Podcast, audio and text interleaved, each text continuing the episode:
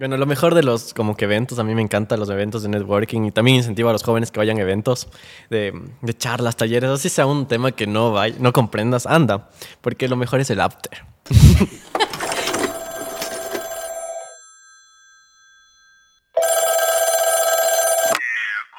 Hola. Hablemos de lo que pasa en nuestro país y en Latinoamérica. Pero también hablemos de la tecnología, la vida, el amor, las cosas que nos preocupan a los jóvenes y las que creemos que no. Porque los posts y videos de redes sociales no están soportando. Y ahora queremos ir más allá. Es momento de alzar la voz, analizar, cuestionar y, obvi, democratizar todo lo que nos rodea. Dile hola al TintaCast, un podcast hecho por Tinta Digital, pero hecho en realidad para ti. Hola, gracias por contestar una nueva llamada del Tintacast. Mi nombre es Suri y hoy vamos a lanzarnos a un tema. ¿Qué están haciendo los Centennials para cambiar el mundo? Y para eso nuestro invitado de hoy, de verdad que lo encontramos por todo lado, desde las montañas, la Asamblea Nacional, hasta implementando proyectos de impacto social. Su nombre es Juan Martín Morales. Bienvenido Juanma al Tintacast. Muchas gracias Suri y gracias por la invitación a Tinta Digital. Gracias a ti y más bien Juanma cuéntanos y dinos primero cuántos años tienes y la verdad aquí queremos saber algo. ¿Si tienes vida o no tienes vida? Tengo 22 años y sí. bueno, creo que mi vida se centra en los proyectos. Creo que mi vida, o sea, totalmente eh, destinado al activismo, a, al tema del servicio a los demás y para mí eso es vivir. ¿Cómo te vuelves un líder que conecta a diferentes personas para luchar por una causa? Bueno, primero creo que conseguir tu propósito. Y conseguir tu propósito es ser curioso sé curioso, o sea, creo que uno joven tiene que curiosear y mm, tal vez meterte en la música, en el arte, o mañana ver que si la robótica, si es que vas a un museo y te conectas y así. En mi caso fui muy curioso, como que de adolescente eh, pasé por algunas etapas de desarrollo de personaje, pero cuando fui al consejo estudiantil fue que me conecté, me conecté y dije, este es mi propósito. Y creo que si no hubiera sido curioso no lo hubiera encontrado. Una vez que encuentres tu propósito, encuentra mentores. Encuentras mentores de que, que, se alineen con tu propósito. Digamos, si es que tu propósito es el periodismo, eh, escribe una carta ¿no? a un periodista reconocido y dile, ¿quieres ser mi mentor? Y verás que les encanta a los adultos ser mentores, ¿sabes? Y una vez que tengas mentores, pregúntales, oriéntate, eh, comienza a, a trabajar en tu propósito eh, rodéate de personas con tu mismo propósito y anda construyendo proyectos. Entonces uno cuando construye su liderazgo desde el propósito, lo hace desde su esencia, ¿no? Y no desde el ego. Y esos liderazgos, esos son los que marcan un antes y un después. Y queremos que nos cuentes un poco cómo empezó tu liderazgo dentro de los gobiernos estudiantiles. Hijo, yo, bueno, hasta segundo de bachillerato en el colegio quise ser psiquiatra o psicólogo, ¿no? Yo, yo estaba decidido, ¿no? En tercero, yo quería estudiar mecatrónica y me gano una beca del 100% de la vida en mecatrónica. Pero llega un momento en que llega una profe y dice, chicos, eh, vamos a comenzar con este periodo electoral, ¿quién quiere lanzarse? Y yo solo le regresé a ver a mi amigo así de la nada y le digo, ¿quieres postularte? Lancémonos ya. Y nos lanzamos. Y ahí comienza como que mi trayectoria. Y fue como juntar mi propósito con lo que hago mientras iba gestionando el tema del gobierno estudiantil en mi colegio. Eh, al principio lo hice creo que desde el ego, ¿no? Desde este tema de que sé que por los pasillos van a decir, ay, pasa el presidente del consejo estudiantil. Pero no fue así, ¿no? Lo que menos hay es reconocimiento en esas cosas. Pero me junté mucho con mi esencia, dije, esto es lo mío, eh, ver cómo ibas cambiando vidas desde, desde estos ejercicios de liderazgo, me comenzaron a empoderar y dije, creo que mi vida... Es. Y tal vez tuviste como que en medio de este camino, porque bueno, encima te lanzaste y ganaste, ¿no? Y tuviste como que, no sé, alguna experiencia negativa que dijiste como, o viste alguna experiencia negativa que dijiste, yo de verdad quiero empezar a trabajar en proyectos sociales para cambiar este mundo. Sí, después del colegio, bueno, tuve la, el honor de conocer Unión Estudiantil con el cual fuimos construyendo de a poco entre más presidentes de otros consejos estudiantiles. Luego construimos la fundación, que es Fundación Unión Latinoamericana de Líderes Estudiantiles por el Futuro. Un nombre larguísimo. es larguísimo, así que le vamos a llamar solo Unión Estudiantil. y se crea Unión eh, con esta idea de que la sociedad civil, desde los jóvenes, podemos también combatir necesidades claras del Estado. Y Juanma, por ejemplo, esto de cuando creaste la fundación, ¿Fue difícil o no fue o fue como que un día se despertó y dijeron, "Chicos, hagámoslo y ya tenemos fundación"? ¿Cómo fue ese proceso? Uy, fue, fue un proceso enorme porque primero te debates, ¿no? ¿Qué vamos a hacer? Somos empresa, somos fundación, asociación, todas las diversidades de personerías jurídicas que existen. Nos decidimos por fundación, que es una también de las más difíciles. Eh, llegamos al Minedu con papeles con un estatuto, nos regresaron como tres veces, fue un trámite enorme porque no es como en ese tiempo teníamos para pagar un abogado, entonces crear desde manera empírica. O sea, tú no tuviste como que alguien como que les direccione y les ayude y digan, miren, así de esta manera y les voy a sacar. No, fuimos como que desde manera de investigar, ¿no? Cómo se hace una fundación y aún no sabemos cómo, pero ahí estamos. Pero se logró. Ahí comenzamos. Y por ejemplo, yo, es una duda que a veces solemos tener las personas y es como, ¿qué tan políticamente correctos son los gobiernos estudiantiles a diferencia de, por ejemplo, los gobiernos ya locales o nacionales? Creo que yo siempre digo que la democracia comienza en los colegios, ¿no? Tu primer punto de conexión como estudiante, como persona, es eh, tu presidente del colegio, tu presidente del curso, tu presidente del consejo estudiantil. Entonces, hay corrupción en los consejos estudiantiles, hay populismo, tú lo ves en las campañas, ¿no? Vos está lista tal y te dan el Te dulce. vota por, exacto, eso te El que mejor dulces da. Verás que hace poco le escuchaba a mi sobrino que quiere lanzarse en séptimo grado y, y ya empezó a decir, pero tienen que conseguirme dulces porque si no, no van a matar. Y entonces yo así, Claro. No, deja de comprar el voto. Imagínate, y cuando ya los niños comienzan a ver eso, a mí en mi colegio votaban desde primera básica, ¿no? Votaban por el color favorito. Entonces yo decía, a ver, Juanma, busca un color femenino y masculino y mézclales, ya es como un color potente para niños y, y así gané. Y, pero, y por ejemplo, tú cuando llegaste y encontraste esta, esta corrupción que es desde las campañas, ¿cuál ha sido como que tu objetivo en cambio para poder como que destruir, destruir esta idea que también se tiene de los gobiernos estudiantiles? Verás, yo cuando comencé el, el consejo estudiantil manejé grandes fondos porque hice una kermés donde invité artistas y dije, wow, ¿cómo se maneja el dinero? No, dije, comencé a eso y dije, ¿qué responsabilidad tienes? Entonces me di cuenta que el anterior consejo estudiantil de mi colegio me dejó en cero las cuentas. Y yo dejé bastante dinero y dije, lo primero que hice fue crear una cuenta en conjunto con la rectora. Y dije, ok, manejemos juntos el, el dinero. Y creo que con, son pequeños ejercicios que puedes tú ir haciendo con los consejos estudiantiles. Entonces ahorita les motivamos a los nuevos gobiernos estudiantiles a crear cuentas en conjunto. Para eh, que haya más regulación. Ajá, que no se saque el dinero tan fácil, que, que se vigile los procesos, que se facture y muchas cosas más que se pueden hacer para ir combatiendo la corrupción. Y creo que hay una necesidad grande que es el tema de los rectores desde los colegios que no apoyan el tema de los ejercicios de participación estudiantil o le tienen miedo, dicen, "Mm, se van a organizar y van a hacer algo. Entonces he tenido algunas experiencias que van listas, digamos, y aquí te dejo un dato, que es el tema de que van, hay ma- mayor mujeres, o sea, representación femenina en temas de consejos estudiantiles, pero algo pasa en los colegios, que ya en las universidades hay mayor representación masculina. Entonces hay mucha violencia política de género en los colegios donde los rectores se sientan con las listas y les preguntan dónde están sus maridos para apoyarles aquí. Pasa esto en este, eh, pasó eso hace dos años en una reunión que, tuve la oportunidad de estar y digo, wow, Creo que, que hay mucho por hacer, darles herramientas de liderazgo. Eh, nosotros como Unión trabajamos mucho el tema de capacitarles a las listas para que logren conseguir cumplir el 100% de su trabajo. Y las cuotas también, incluso para Ajá, que sea Me parece- paritario. Me parece, como que algo increíble que tú dijiste, como este es un ejercicio de democracia que se vive, quizás a niveles no tan grandes como hablando de un gobierno, de un estado, pero al final igual impactan, porque tú como estudiante te impactan las decisiones del gobierno estudiantil. Yo recuerdo que quizás en algunos años dentro de, mis, de, de- mientras yo estudiaba, era como que nadie creía, o sea, era como, ay, no, ya no sirven para nada, o sea. Entonces, como que creo que también hacer estas pequeñas actividades que ustedes están haciendo también hace que la gente creamos de nuevo. Claro, hace poco, por ejemplo, escuchamos este caso de, de lo que sucedió dentro de la FEUCE, no, de la PUSE, que era igual, o sea, entonces como que tú como estudiante llegas a decepcionarte. ¿Y ¿Ustedes cómo han llegado a manejar esto a- hoy en día en la universidad, en cambio? Bueno, yo ahorita estoy liderando la CEUTLA de CPRI y también uy, es un ejercicio súper difícil el tema de los fondos. Eh, depende mucho de la universidad, pero lo que queremos hacer nosotros es darles herramientas, ¿no? Tenemos que, que buscar la, la manera en que antes de que llegues a un puesto de liderazgo en la universidad tengas las herramientas para saber enfrentar la corrupción, para saber facturar, para saber tener todo lo que, que se necesita. incluso. Administrar, porque llegas y de verdad piensan que es un ejercicio de reconocimiento de y no no es así De egocentrismo, como es un ejercicio de responsabilidad enorme porque de verdad estás marcando un antes y un después en el tema de cómo los jóvenes van a percibir la democracia imagínate todos los jóvenes de la Cato cómo perciben ahorita los líderes y cómo van a seguir percibiendo, porque el ejercicio de liderazgo que tuvo el, el, El el chico, expresidente. el expresidente de la FEUCE fue como tremendo y ellos se van a llevar eso y Yo sabía que tú has llegado a la asamblea y lo decía justo en la introducción de este podcast. ¿Por qué llegaste a la asamblea? ¿Qué, qué fue lo que justo te llevó? Porque quizás en la introducción se dio a pensar de que eres un ya político elegido y estás de legislador.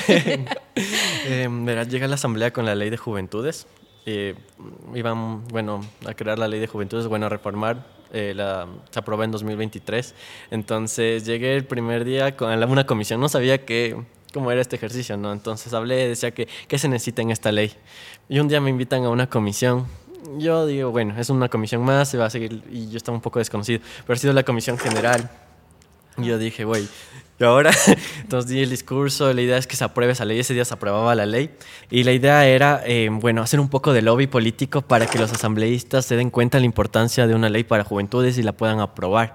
Entonces estuvimos ahí, eh, tuve la oportunidad de hablar en comisión general, un discurso para que los asambleístas, aunque te digo así, mientras daba el discurso todos en el celular, Ah. todos distraídos, te das cuenta o sea de que ahí sientes significa. como que a veces también como joven te, Mm, o no. sea, no, no te prestan atención. Literal, no, no es como lo que se debería hacer. Tú, tú esperas pararte ahí, ser escuchado, pero no, no eres escuchado. Creo que fue como un ejercicio más eh, de participación que también nos llevó a trabajar más en esa ley y decir que necesitamos métodos de participación útiles. Y uno de los artículos de esta ley es el tema de reconocer a las organizaciones juveniles. Eso eh, que no se está reconociendo hoy en día su trabajo, porque ya vemos que ni siquiera cuando eres joven, y yo digo, porque también me ha pasado de que voy y es como la niña, y es Sí. como, no, no soy tan niña, y es como, por favor, como, préstenme atención. Eso mismo pasa también con las organizaciones. Sí, hay muchas organizaciones eh, juveniles que como que necesitan mucho apoyo, ¿no? De esas, desde las organizaciones juveniles se construyen liderazgos, pero cuando vas, digamos, a un, a un lado a pedir fondos, dicen, "Mm, ¿y dónde estará el adulto aquí, no? Responsable que pueda administrar fondos, pero... ¿Y cómo tú luchaste contra esa idea? O sea, ¿cómo hoy en día eh, Unión Estudiantil, decir Fundación Unión Estudiantil, todo el eh, ha, ha luchado contra eso? Primero empoderándonos, decir como que ser joven no es un impedimento, sino como un- una oportunidad. Entonces co- cogimos todo este tema de que las juventudes, ahorita como que a los jóvenes le ven como que el auge de la juventud, todo para jóvenes. Incluso los, los presidenciables te buscan Ajá. llamar la atención. Es como que hay un grupo de jóvenes, pero lo malo es que muchas veces lo usan como solo estrategia y así. Bueno, los que nos están escuchando, Juanma siempre tiene full ideas chéveres en temas de activismo. Incluso cuando yo le conocí, eh, me comentaba un este de adopta tu asambleísta. Cuéntanos, Sí, bueno. Juanma, ¿cómo de qué trata esto? Eh, bueno, a- Adopta su- a su asambleísta nace de Ecuador Joven, una coalición que se forma en temas de este proceso electoral que vivimos, eh, con una coalición de organizaciones sociales. Actualmente están como 73 organizaciones juveniles y la idea es que a nivel nacional, en cada provincia se adopta un asambleísta con la idea de hacer veeduría ciudadana. Eh, la idea, ahorita estamos como aún en construcción, pero el primer paso es informarle al asambleísta que fue adoptado. Entonces, digamos, el, digamos la persona de Santa Elena, ya, el líder de Santa Elena de la organización de los consejos consultivos de Santa Elena, eh, manda una carta al asambleísta de Santa Elena y le dice... Estimado, eh, nosotros le hemos adoptado, bueno, con otras palabras tal vez más formales. No importa, que eso se lo informa. Le hemos adoptado y vamos a estar pendientes de su gestión, de su agenda planteada, de lo que usted dijo en campaña y vamos a estar pendientes, ¿no? Vamos a mandarle mensajes en Twitter, mandarles mensajes por correo. La idea es que los jóvenes comiencen a saber cómo se hace veeduría ciudadana. Estamos ahorita la idea de buscar donantes, buscar apoyo del Consejo de Participación Ciudadana también que nos enseñen O sea, cómo, ¿no? Los fiscalizan al 100%. Sí. ¿Y tú crees que estas diferentes actividades que estás haciendo desde un ámbito informativo, desde un ámbito como que de liderazgo hasta un ámbito ahorita como que con los legislativos, combaten la corrupción? Yo creo que sí, porque van a saber que los jóvenes estamos pendientes de su gestión y ya sabes que los políticos siempre buscan reelección, buscan su trayectoria, entonces tienen que ahora sí saber de que están siendo eh, vigilados por la ciudadanía que les eligió.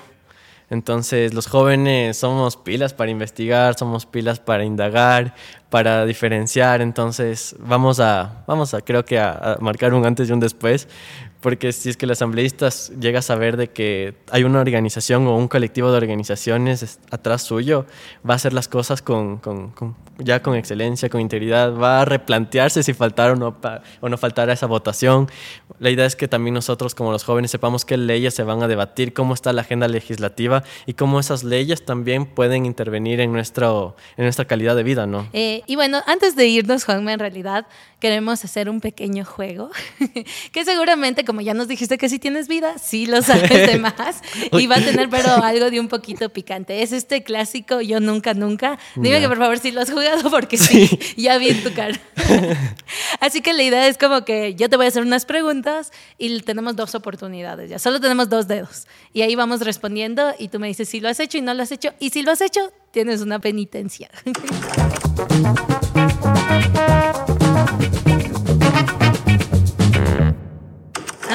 Nunca, nunca me ha caído mal alguien de una ONG.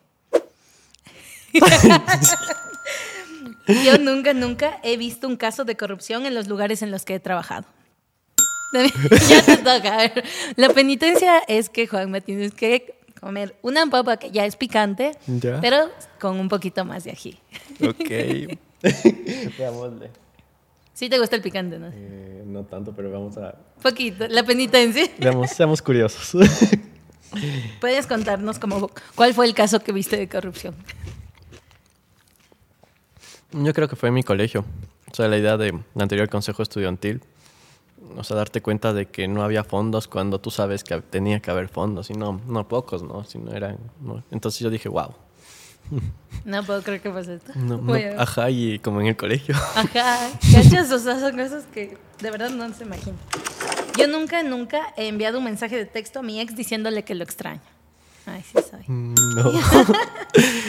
Yo sí soy, así que ahí voy a comer. Pido perdón. En producción, que está bien. Pido perdón a mi autoestima. no tenía. Mm. A ver, yo nunca, nunca he ido de viaje y he pasado solo en el celular hablando con mi pareja. sí. No porque lo conozca Juanma, pero sí lo he visto. Ay. sí lo he hecho. Yo nunca he presenciado que se asignen proyectos por casualidad a amigos o familiares en el trabajo. No, no. No. Yo nunca, nunca he sido presidente del gobierno estudiantil en la universidad. Ay. Creo que otra papa. Nos contabas que eras eh, presidente de la CEUTLA. Sí, a la de Ciencias Políticas y Relaciones Internacionales. Justo este mes ya termino la gestión, ¿Y qué dices? tristemente. A ver, voy a hacer el otro, porque sigo con dos. Yo nunca he sentido que me hagan de menos por mi edad en una reunión. Así he sentido. ¿Cómo es? Bueno, ya hablamos un poco, pero ¿de verdad crees que también con las cosas que se está haciendo, digamos, eh, todo lo que ustedes están haciendo desde Unión Estudiantil, sí se combate, ¿no? O sea, porque yo, por ejemplo, quizás la primera vez que te conocí, yo era así como un jovencito, quizás parte de una fundación, pero luego como que ya veía y te escuchaba tus ideas, es como jamás, así como que hoy en día es como Juanma. sí. Juanma sabe lo que hace. Gracias. No, sí. Y sabes que, que funciona mucho. Comenzar a, a que, bueno, tú ya como tienes el conocimiento un poco de cómo manejar las relaciones públicas, vas a una reunión, lleva a alguien que no sepa. O sea, alguien que, digamos, está aprendiendo, lleva y comienzan a empoderarse y la siguiente ellos ya saben que pueden hacerlo. Yo nunca, nunca he trabajado en un lugar donde los favores personales influyeron en las promociones laborales. O sea, para dar trabajo a alguien. Mm, no. Yo nunca, nunca me he quedado dormida en una reunión importante. Lo. Mm, Yo nunca, nunca he copiado en una prueba o un examen. bueno, ya. Sí. O sea, tal vez. Pero a todos nos ha pasado ya. Sí, la, ya. la falta. Eso también es microcorrupción, solo para que lo sepamos. es la viveza criolla, como sabían decir. Yo nunca, nunca he salido con alguien que he conocido en un evento de jóvenes activistas. Sí. Ya, Hijo de madre. te toca a Juanma. A ver, cuéntanos esa historia. Bueno, es que uno en esos, el- bueno, lo mejor de los como que eventos, a mí me encantan los eventos de networking y también incentivo a los jóvenes que vayan a eventos de, de charlas, talleres, así sea un tema que no vay- no comprendas, anda, porque lo mejor es el after. Yo pensé que ibas a decir porque haces relaciones públicas. Sí, es que no haces tanto las relaciones en el evento, verás. Si no haces después del evento, ¿sí o no, Suri? No voy a decir que no porque sí, pero pensé que iba a dar otro mensaje. Pero es verdad, apoyo la idea de Juan. Y esos amigos que haces en los after te apoyan, verás. Es como que les conoces ya en un lado más informal y dices, ¿sabes qué? Sí, con esa persona puedo contar y confiar y hacer proyectos.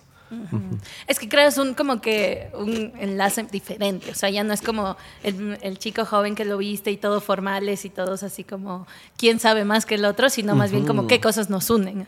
Eh, claro, y, y en los barros es como que ya desde ese lado más horizontal, informal. Y, ajá, y un amigo justo me dijo como que confía en quien se pega una cerveza contigo. Eso es bueno, es un buen Yo mensaje. dije, bueno, hagámoslo. Bueno, tomemos cerveza. Tomemos cerveza. Juan, me estoy sorprendida porque ni siquiera hiciste un gesto ni nada, o sea, te gusta el picante definitivamente. Sí, oye, no, no sabía hasta hoy. Ahora voy a hacerlo. Ya sabes ahora que sí aguantas irte a México y comer como si nada. Sí, ahora mientras vea series voy a comprar estas dos mezclas así. Buenas, Juanma, te agradezco hartísimo como que por este espacio, por venirnos a contar un poco tu experiencia y quizás como que si quieres dejarnos un mensaje final para saber como que la persona que nos está escuchando, cómo puede ser una persona tan joven y empezar a crear cambios en el mundo. Bueno, como les decía, trabajen desde su propósito, rodéense de amigos que tengan como que igual esta similitud en propósitos de vida, de esencia. Háganlo todo por una necesidad que le falta al mundo. No lo hagan desde el ego, háganlo desde la esencia. Eh, trabajen por, también por su niño interior, no dejen de, de hablar con él y que ese niño interior se sienta orgulloso de lo que están haciendo hoy como jóvenes. Los jóvenes vamos a marcar un antes y un después. Eh, es nuestro momento, es momento de, ir más allá de lo, de lo habitual y comenzar a, a creer en nosotros y comenzar a trabajar en proyectos grandes que, que creen como que historia. Muchas gracias Juanma por haber venido a este episodio del TintaCast y gracias a ti por contestar esta llamada. Esperamos que te hayas inspirado un montón sobre cómo puedes llegar a crear cambios dentro del mundo. Ya sabes que este episodio viene gracias al apoyo de PADF y USAID y que si quieres seguir escuchándonos puedes seguirnos en todas nuestras redes sociales como arroba tinta digital con doble A. Te esperamos en el próximo capítulo.